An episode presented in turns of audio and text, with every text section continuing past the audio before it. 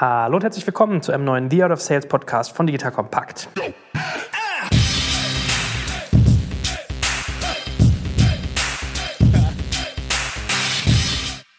Mein Name ist Shekhar Schmarek und heute geht es um das Herzensthema vieler Sales-Leute, nämlich die Preisverhandlung. Du wirst heute lernen, wie verhandle ich eigentlich richtig einen Preis, was sollte ich, wenn ich mit Wettbewerbern verglichen werde, eigentlich in Sachen Pricing zugestehen, was nicht, wie kann ich Konzessionen vermeiden oder was kann ich an meinen Wünschen umsetzen und was mache ich eigentlich, wenn ich einmal in eine Ecke gedrängt bin, in die ich gar nicht rein will. So, und da haben wir wieder den guten Gero Decker, Sales-Bibelschreiber, habe ich ja schon gesagt, in der letzten Folge, der muss ja endlich mal eine Sales-Bibel schreiben mit mir schlechthin, was das Thema B2B-Sales angeht. Hallo Gero. Hallo Joel. Schön, dich wie immer dabei zu haben und Preisverhandlungen sind ja quasi dein täglich Brot. Ne? Von daher, wie siehst du das Thema? Wie erlebst du das? Also erstmal ganz wichtig ist, dass man nicht zu früh in die Preisverhandlungen einsteigt mit dem Kunden. Kunden sehen dein Produkt oder sehen deine Dienstleistung und dann ist immer die Frage, ja, was kostet das denn eigentlich? Ja, damit die schon ein frühes Gefühl dafür haben, wo geht die Reise eigentlich hin. Ganz wichtige Lektion ist, über Preise überhaupt erst dann zu reden, in dem Moment, wo der Kunde den Wert verstanden hat von dem, was du ihm bringen kannst. Ja, versuch diese Preisfrage relativ weit vor dir herzuschieben und erstmal sicherzustellen, dass der Kunde bestätigt, dass er den Wert dessen, was du ihm anzubieten hast, auch tatsächlich verstanden hat und idealerweise sogar beziffern kann. Weil dann ist es ganz, ganz einfach zu sagen, hey, ich habe doch gerade von dir gehört, du siehst dann einen Benefit von drei Millionen Euro für dich. Ist doch nur fair, dass ich dir jetzt was anbiete für, sagen wir mal, eine Million Euro. Das zwei Drittel des Benefits bei dir landet nur ein Drittel bei mir. Wenn du sowas hast, ist natürlich eine perfekte Ausgangslage. Da musst du nur noch höchstens drüber reden, ja, wie hoch ist denn das Risiko, dass dieser Benefit überhaupt eintritt oder nicht. Und dann sagst du ja, okay, dann machen wir 800.000 Euro und dann bist du fein und für mich ist das auch fein. Ja, und es ist ein offensichtlicher Deal für uns beide. Da kommst du als Kunde fast gar nicht raus. Außer du hast dann irgendwie ein dramatisch günstigeres Angebot von einem Wettbewerber. Dann gibt es nochmal eine andere Diskussion. Aber da kommen wir ja gleich noch dazu. Also erstmal über Wert reden und die Preisdiskussion ein bisschen nach hinten schieben. Es gibt aber die Kunden, die sagen, ja, ich weiß ja gar nicht, ob es überhaupt Sinn macht, dass wir hier miteinander Zeit verbringen. Weil es kann ja sein, dass das so irre teuer ist dass ich mir das gar nicht leisten kann und will. Um da so ein bisschen Information zu geben, aber nicht zu viel, kann man sowas machen wie zum Beispiel Kunden in ihrer Größe oder in ihrer Situation findet der Preis typischerweise in folgender Range statt. Ja, sagen wir mal, der findet zwischen typischerweise 15.000 Euro am günstigen Ende und 200.000 Euro am oberen Ende statt. Ja, irgendwo in dieser Range findet das statt. Aber wir müssen ja noch viel, viel mehr voneinander lernen, und den Use Case verstehen oder das genaue Anwendungsszenario verstehen, um genau sagen zu können, wo wir dann am Ende des Tages rauskommen. Ja, und wenn der Kunde dann sagt, ja, ich habe erwartet, dass es 500 Euro kostet, ja, dann sagt man ja, okay, wenn das Ihre Erwartungshaltung ist, dann haben Sie wirklich recht, dann macht das hier überhaupt keinen Sinn, dass wir weiterreden, weil für den Preis, das kann ich Ihnen garantieren, kommen wir nicht zueinander. Gut, also die erste Frage ist im Prinzip, wann rede ich über den Preis? Und da hast du gesagt, wenn ich den Wert verstanden habe oder bei unsicheren gibt man schon mal so eine Indikation. Gibt es noch so weitere Milestones, die du genommen haben solltest, bevor du über Preise redest mit Leuten? Über Preise redest du natürlich typischerweise erst dann, wenn der Kunde danach fragt. Oder wenn du im Vertriebsprozess weit genug bist, dass der nächste Schritt ist, ein konkretes Angebot zu besprechen. Ich würde schätzen, in 90 Prozent aller Fälle ist die Preisdiskussion durch den Kunden getriggert und nicht durch den Anbieter. Dann können wir ja mal als nächstes so diesen einen Sonderfall, der wahrscheinlich aber relativ oft auftritt, diskutieren, du auch gerade schon angerissen hast. Was ist denn, wenn ich vergleichbar bin, wenn ich Wettbewerber habe, mit denen Pricings gegenübergestellt werden können? Ja, also die grundsätzliche Beobachtung ist ja, wenn es keine Konkurrenzprodukte gibt, dann gibt es wahrscheinlich auch keinen Markt für das, was ich tue. Die Frage ist nur, ob der Kunde gerade in dem Moment sich die Vergleichsangebote oder die, sich über die Konkurrenzprodukte überhaupt im Klaren ist. Manchmal ist es so, die kriegen einfach eine Empfehlung für dein Produkt und sagen, solange das alles im Rahmen ist, kaufe ich das einfach. Ja, weil ein Berater mir das geflüstert hat zum Beispiel. Oder weil ich es aus einem vorherigen Job kenne oder wie auch immer. In dem Fall, wo ich wirklich vergleichbare Produkte habe, also wo es schwer zu argumentieren ist, dass mein Produkt etwas dramatisch anderes tut als das andere Produkt, komme ich in einen direkten Preisvergleich. Ja, der Kunde sagt idealerweise, ja, ich finde dein Produkt schon besser als das von der Konkurrenz, aber du bist halt dreimal so teuer, das kann ich nie und nimmer verargumentieren. Jetzt ist die Frage, wo muss man ungefähr preislich landen, damit das durchgeht. Typischerweise sagt man, dass wenn ich vergleichbare Produkte habe, aber das wahrgenommen bessere oder das wahrgenommen marktführende, kann man ungefähr einen Premiumpreis von 20 bis 30 Prozent Aufschlag durchbekommen. Ich kann womöglich sogar auf 100 Prozent Aufschlag kommen, wenn der Kunde sagt, ja grundsätzlich tun die Produkte schon ähnliche Dinge, aber ich sehe, das ist schon offensichtlich besser. Ja, dann kann ein doppelter Preis durchaus funktionieren. Dreifacher Preis, fünffacher Preis, zehnfacher Preis, keine Chance. Ja, da bin ich völlig fernab von Gut und Böse. Und dann muss man sich natürlich auch genau überlegen, mit welchen Preisstrategien gehen eigentlich die verschiedenen Anbieter in den Markt. Bei Technologie oder bei Software ist es ja so, dadurch, dass ich eine Bruttomarge habe nahe der 100 Prozent für die Software, also ich quasi nicht über Deckungsbeitrag oder Kosten den Preis argumentieren kann, ist es dann manchmal so, dass Leute zum Beispiel die Technologie, die Software besonders günstig verkaufen und sich ihr Geld dann über Dienstleistungen reinholen. Ja, wenn man eine Company ist, die sagt, Dienstleistung wollen wir eigentlich gar nicht so sehr machen, wir müssen unser Geld über das Produkt verdienen, dann habe ich natürlich manchmal diese Situation, dass der Wettbewerb halt einen preismäßig so dermaßen schneidet, dass man auf einmal einen zehnfachen Preis zum Beispiel dort stehen hat. Da komme ich nur raus, indem ich den Kunden dazu zurückbringe, zu sagen, wir müssen hier Äpfel mit Äpfel vergleichen und können hier nicht zwei unterschiedliche Dinge vergleichen. Beispiel, wir haben hier fünf vorherige Kunden, die hatten genauso ein Angebot auch von einem Wettbewerber auf dem Tisch. Und wenn man sich aber anguckt, wie viel Dienstleistungen oder wie lange es dann tatsächlich gedauert hat, bis das alles zum Laufen gekommen ist, hätten diese Kunden im Nachhinein, wenn sie das gewusst hätten, lieber den höheren Preis fürs Produkt bezahlt und sich den ganzen Ärger auf der Dienstleistungsschiene erspart. Solche Dinge muss man dann in der Hinterhand haben. Aber trotzdem, wenn ein Konkurrenzprodukt für ein Zehntel des Preises angeboten wird, muss man sich entscheiden, entweder preismäßig auch runterzugehen oder einfach diese Opportunity auch liegen zu lassen. Ja, manchmal funktioniert das, dass man sagt, ja gut, dann gehen Sie halt einfach mit dem Wettbewerber, probieren Sie es aus, wir telefonieren in sechs Monaten, gucken, ob Sie das erreicht haben, was Sie haben wollen, oder rufen Sie mich vorher an. Manchmal stellt sich genau das ein, dass der Kunde halt doch das offensichtlich falsche oder schlechte Produkt gekauft hat und sich sechs Monate oder zwölf Monate später doch umändert. Jetzt kommt ein kleiner Werbespot. Aufgepasst! Wusstest du, dass HR-Teams heutzutage mit mehr Aufgaben denn je konfrontiert sind? In der aktuellen Studie HR Trends, die Zukunft der Personalarbeit 2024 von Sage, wurden HR-Teams aus sieben verschiedenen Ländern und über 20 Branchen befragt, um top aktuelle Insights in der Entwicklung des Personalwesens zu geben. Sage entwickelt HR-Tools und Software für dein Unternehmen, um Lohnabrechnungen, Personalmanagement, Buchhaltung und mehr zu vereinfachen. So, und die Studie von Sage zeigt unter anderem, dass ganze 91% der HR-Teams angeben, dass ihre Arbeit Arbeitsbelastung im letzten Jahr zugenommen hat, aber gleichzeitig glauben 79 Prozent der Befragten, dass Automatisierung ihre Prozesse zukünftig verbessern und Zeit sparen kann. Ebenfalls spielt auch KI eine große Rolle. Derzeit nutzen etwa ein Drittel bereits Chatbots wie ChatGPT in ihren Prozessen und circa drei Viertel der PersonalleiterInnen sind sich bereits sicher, dass KI die Arbeitsweise im HR revolutionieren wird. Du merkst, die Studie ist vollgepackt mit Statistiken, überraschenden Erkenntnissen und Tipps für HR-Führungskräfte, die vorankommen wollen und zeigt eine Momentaufnahme der sich stetig wandelnden Rolle von HR heute. Am besten schaust du dir die Studie HR-Trends, die Zukunft der Personalarbeit 2024 selbst an. Unter digitalkompakt.de slash Sage, S-A-G-E, kannst du sie dir komplett kostenlos herunterladen. Und wie immer findest du alle Infos auch auf unserer Sponsorenseite unter digitalkompakt.de slash Sponsoren. Werbung Ende. Was ist denn sonst noch mit diesem Hollywood-Klassiker? Böser Bulle, guter Bulle. Der eine darf, der andere darf nicht. Oder ich würde ja gerne, aber ich kann ja nicht. Ist das was, was auch hilft, was fruchtet in solchen Situationen? Also ein ganz klassisches Beispiel, wo ich in einer Situation bin, wo ich ein mulmiges Gefühl habe und sage, ganz ehrlich, wenn es jetzt nach mir gehen würde, ich würde gerne Ihnen dieses Zugeständnis machen und den Deal so mit Ihnen machen. Aber ich kann das leider nicht entscheiden. Ja, da gibt es andere Leute, mein Chef zum Beispiel, der wird mich ja, ganz stark fragen, was ich denn da für einen Mist fabriziere. Ja? Und ich werde mich für Sie bestmöglich einsetzen, weil ich sehe, dass es hier ein super Fit ist, super Match ist. Aber ich kann halt auch einfach nichts versprechen. Ja?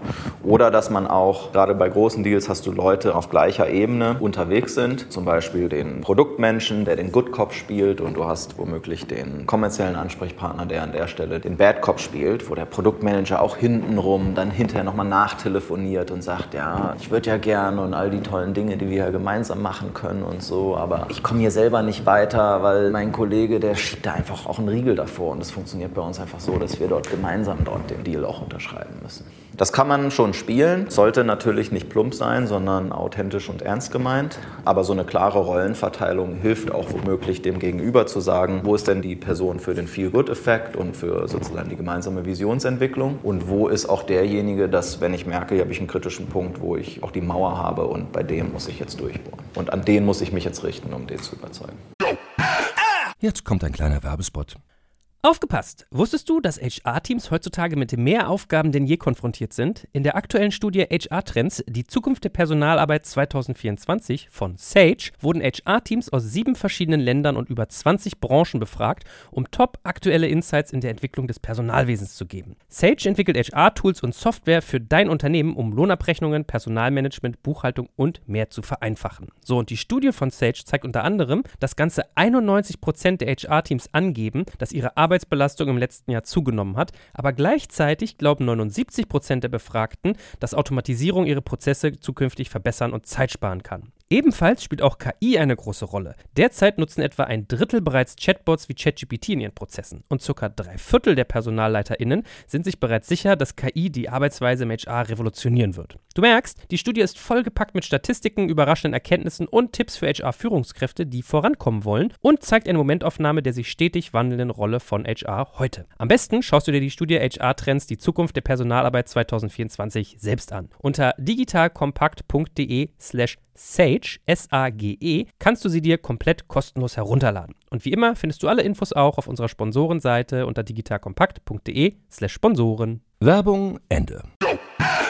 Merkst du manchmal eigentlich, so ein anderer Klassiker ist ja so ein Stück weit, dass man die harten Preisverhandlungen oder die harten Sachen nach hinten schiebt. Also wie in der Politik, du verhandelst sechs, sieben, acht Stunden irgendwie so ein transnationales Abkommen und so um zwei Uhr morgens, wenn jeder eigentlich schon äh, nur noch einen Kaffee braucht oder ins Bett will, dann kommen so die harten Dinge auf den Tisch. Ist das was, was du auch öfters beobachtest, dass so Profis sagen, okay, ich hole die richtig harten Kanonengeschütze erst nach hinten raus, wenn den Leuten die Luft ausgegangen sind? Oder ist das ein bisschen überzeichnet?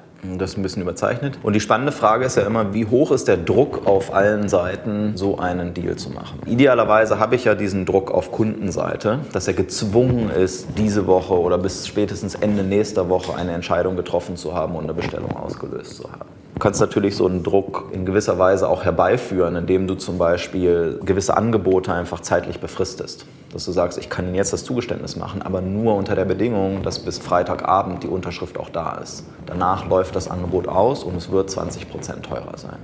Damit baust du natürlich einen Druck auf. Oder ich kann Ihnen das jetzt noch zu den Preisen der aktuellen Preisliste verkaufen. Ab dem nächsten Quartal haben wir eine neue Preisliste, da wird alles 10% teurer im Schnitt sein und das wirkt sich natürlich auch auf Ihr Angebot aus. Oder ich kann, wenn Dienstleistung involviert ist, ich muss einen Trainer schicken, dass man sagen kann, ich habe schon mal Mitarbeiter blockiert, um am Tag X bei Ihnen zu kommen, um das Projekt loszutreten oder das Training zu machen. Damit ich dieses Commitment aber aufrechterhalten kann, brauche ich bis Freitagabend die Bestellung, weil sonst muss ich den Trainer leider die Reservierung wieder aufnehmen aufheben, sodass er auf anderen Kundenprojekten unterwegs sein kann. Und dann verschiebt sich das auf ihrer Seite halt um zwei Wochen. Ja, und dann kann sich der Kunde das überlegen, ob er das machen will oder nicht. Also insofern die Frage ist, was ist der Druck oder was ist auch der Verlust für den Kunden, sich später erst zu entscheiden. Und das muss man sehr, sehr gut verstanden haben in der Mechanik, weil sonst einem so ein Deal durch die Hände gleitet. Und manchmal hat man diese Situation, wo alle Seiten das Gefühl haben, wir müssen uns auch jetzt wirklich zügig entscheiden und alle wollen den Deal. Und dann kann man womöglich auch solche Sessions haben, wo man sich sagt, wir verlassen jetzt erst den Raum, wenn wir das ausverhandelt haben. Ganz ehrlich, wie häufig habe ich das gesehen? Weniger als eine Handvoll Fälle. In den meisten Fällen ist es dann doch nicht ganz so dringend und dann verzögert sich das auf den nächsten Tag oder auf die nächste Woche. Und da muss man das halt sauber orchestriert haben, dass halt irgendwann läuft die Zeit einfach aus. Gibt es eine goldene Regel? Darf man schlecht in Anführungsstrichen über Wettbewerb reden? Also kannst du sagen, ja, aber ich kann Ihnen sagen, bei der Softwarequalität, Sie werden irgendwie viele Abstürze haben oder vergessen Sie mal nicht, die werden Ihnen noch Audits verkaufen, da zahlen Sie noch mal bestimmt zwei Drittel so viel äh, für irgendwie Services on top. Ist das eine Taktik, die deiner Erfahrung nach Früchte trägt oder ist das eher, dass das schlecht auf dich zurückfeuert? Wenn man überhaupt über Wettbewerbsprodukte redet, meisten Arg fragt einen ja auch der Kunde aktiv danach und sagt, wie sind Sie denn besser? Oder was unterscheidet Sie denn? Warum soll ich denn Sie nehmen und nicht die anderen?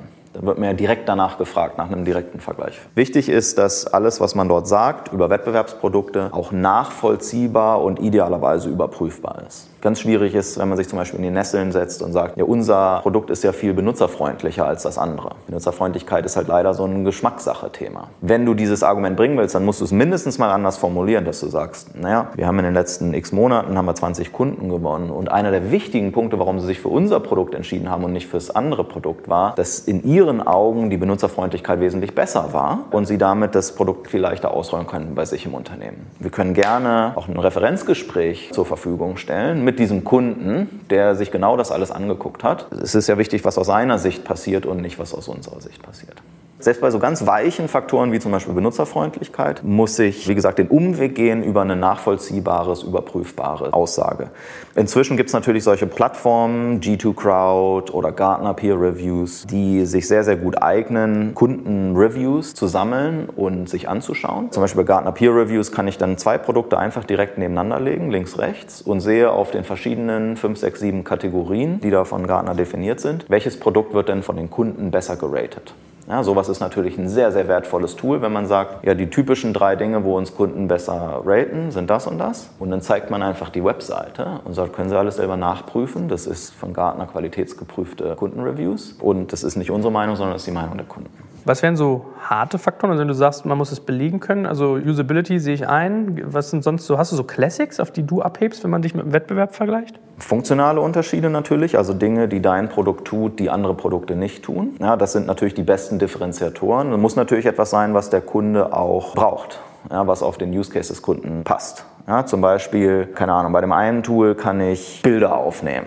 Ja, und bei dem anderen kann ich Bilder aufnehmen und sie danach bearbeiten. Da habe ich natürlich einen echten funktionalen Unterschied. Und wenn das dem Kunden wichtig ist, er sagt, ich muss meine Bilder immer bearbeiten, bevor ich sie auf Instagram hochlade, ja, guck mal, hier ist ein funktionaler Unterschied. Dann habe ich die Dinge, wo ich Ähnliches tue, aber besser bin. Zum Beispiel hier kann ich Bilder aufnehmen. Bei dem anderen Produkt, da dauert es immer eine Minute, bis das Bild hochgeladen ist. Bei mir kommt das Bild und nachdem ich es bearbeitet habe, kann ich es innerhalb von zwei Sekunden hochladen. Ja, das wäre diese Kategorie besser. Und da muss man sich halt Sachen zurechtlegen, die auch nachvollziehbar sind. Das sind echte Produkteigenschaften. Dann gibt es natürlich die ganzen anderen Aspekte, die noch um so ein Produkt drumherum ranken. Was für Dienstleistungen, was für eine Kundenbeziehung kommt damit? Wie verhalte ich mich eigentlich als Anbieter dir gegenüber als Kunden? Du kaufst bei mir und dann lasse ich dich total alleine oder du kaufst bei mir und du hast einen dedizierten Ansprechpartner, der jeden Monat sich mit dir zusammensetzt, um zu überprüfen, ob du auch das erreichst, was du erreichen willst. Das sind alles natürlich Faktoren, die für Kunden unglaublich wichtig sind. Eine Plattform, die ich gerade schon erwähnt habe, Gartner Peer Reviews, ist eine ganz spannende Plattform, die kann man sich mal angucken, weil dort halt auch nicht nur diese Produkteigenschaften aufgezählt sind, sondern auch diese anderen typischen Kriterien, die für Kunden wichtig sind, wenn sie eine Kaufentscheidung treffen.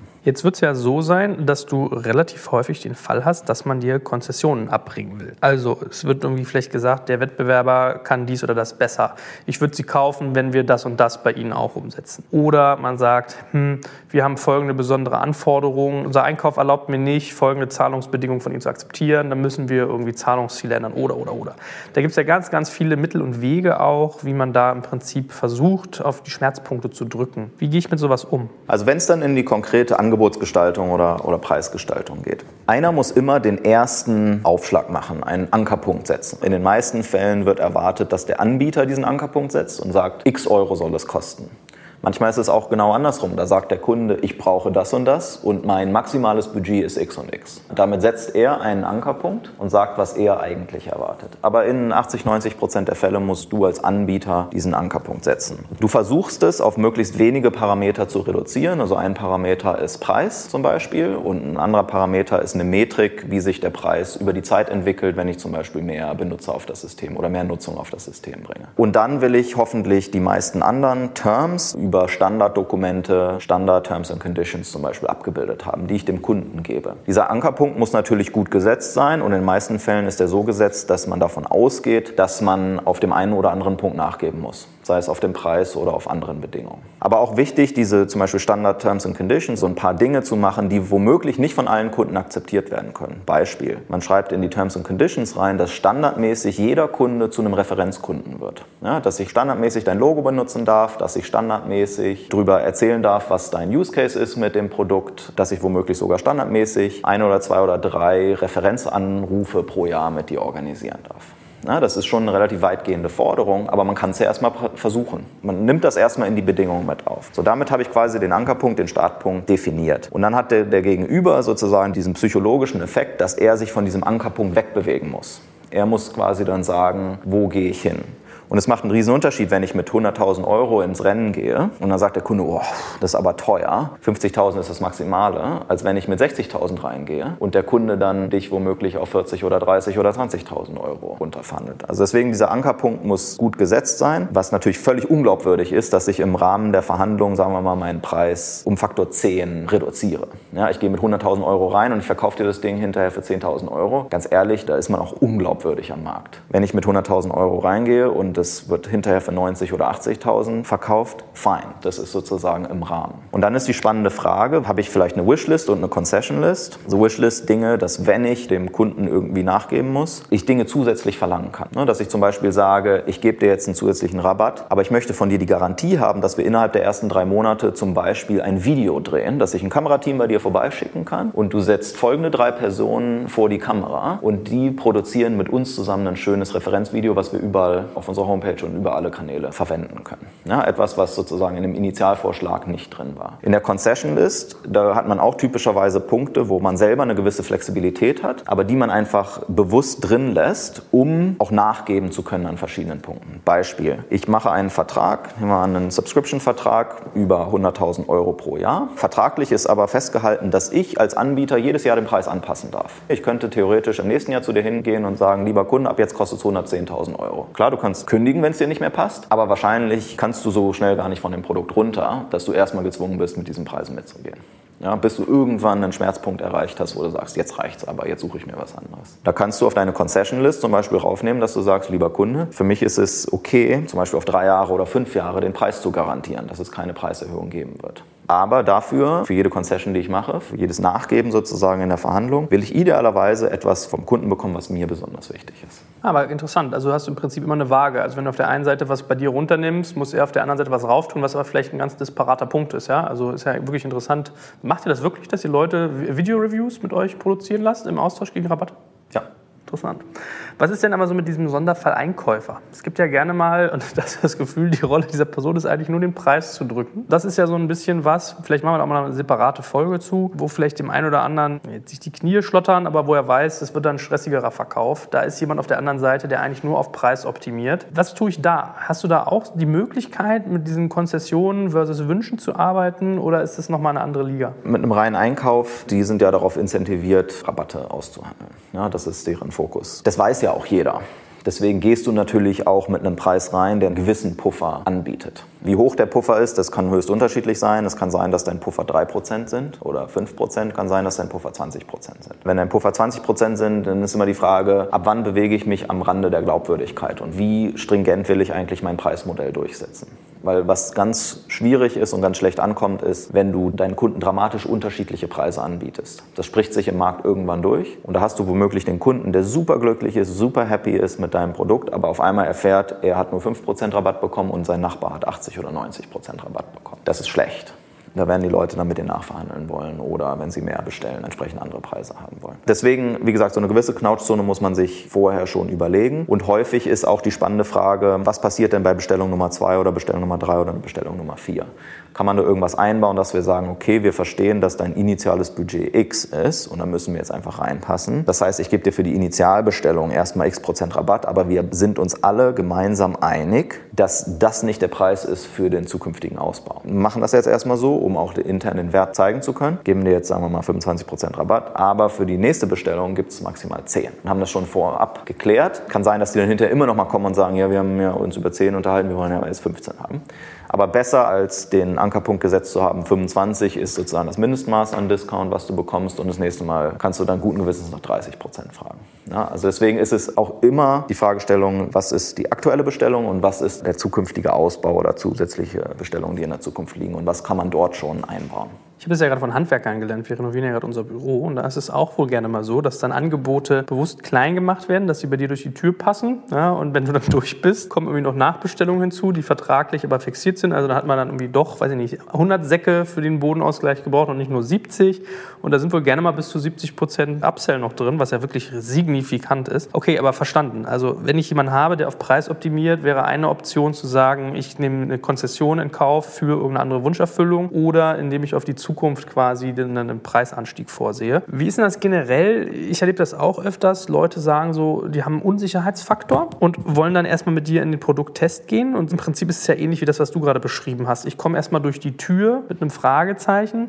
Und meine Erfahrung ist immer oft, ich habe als, als Anbieter immer das Gefühl, da ist man eigentlich in einer schlechteren Position, weil du bist leicht in der Debatte dann, ja, ich habe es ja jetzt ausprobiert, das ist gar nicht so geil, wie ihr gesagt habt. Wir sollten doch mal bei den irgendwie 25% Rabatt bleiben und nicht 10, die wir eigentlich vorgesehen haben. Also so eine Nachverhandlung eigentlich. Gibst du da was aus der Hand? Charmant, wenn du sowas ermöglicht, dass man Also sagt, meine, meine Standardantwort wäre zu sagen, okay, wenn ihr gesehen habt, dass das Produkt eigentlich gar nicht das tut, was ihr erwartet oder es signifikant schlechter ist, als ihr es erwartet habt, weil du schlägst mir jetzt ja 25% weniger Preis vor. warum willst du es dann eigentlich noch? Wieso willst du es denn eigentlich kaufen?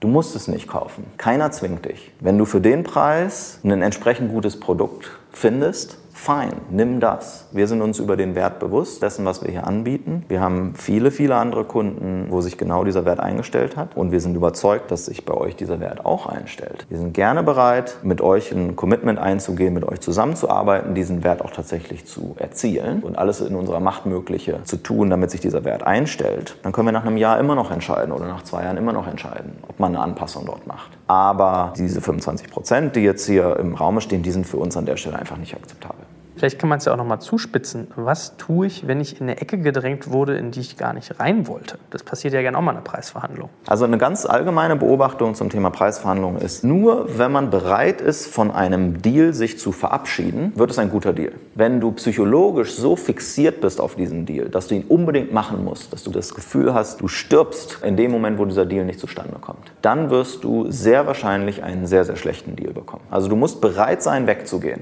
Es ist schmerzhaft, da ist womöglich ein super attraktives Ding. Aber wenn ein Deal nicht gut ist, dann soll man ihn auch nicht machen.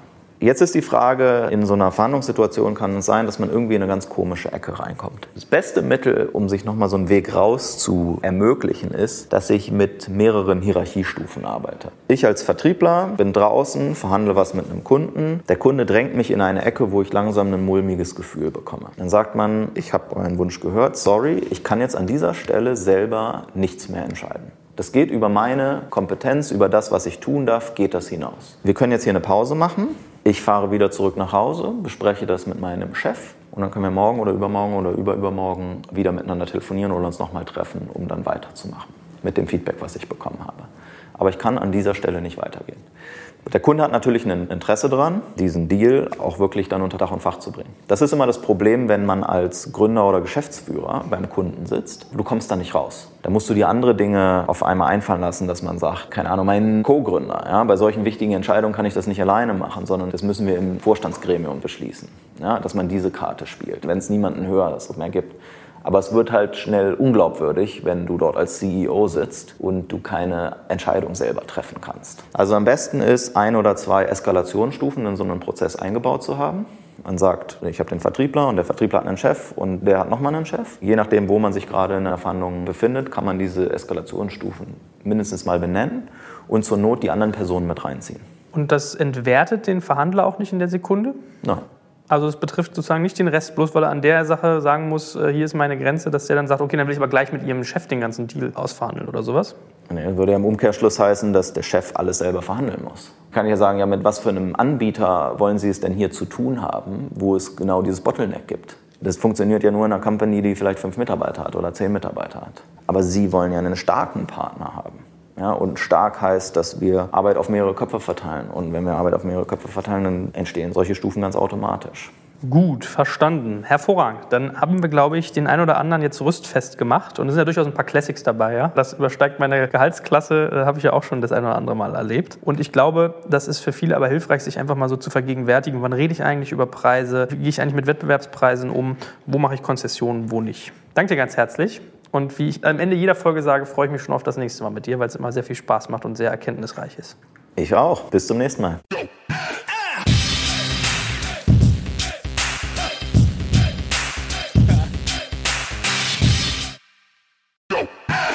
Jetzt kommt ein kleiner Werbespot.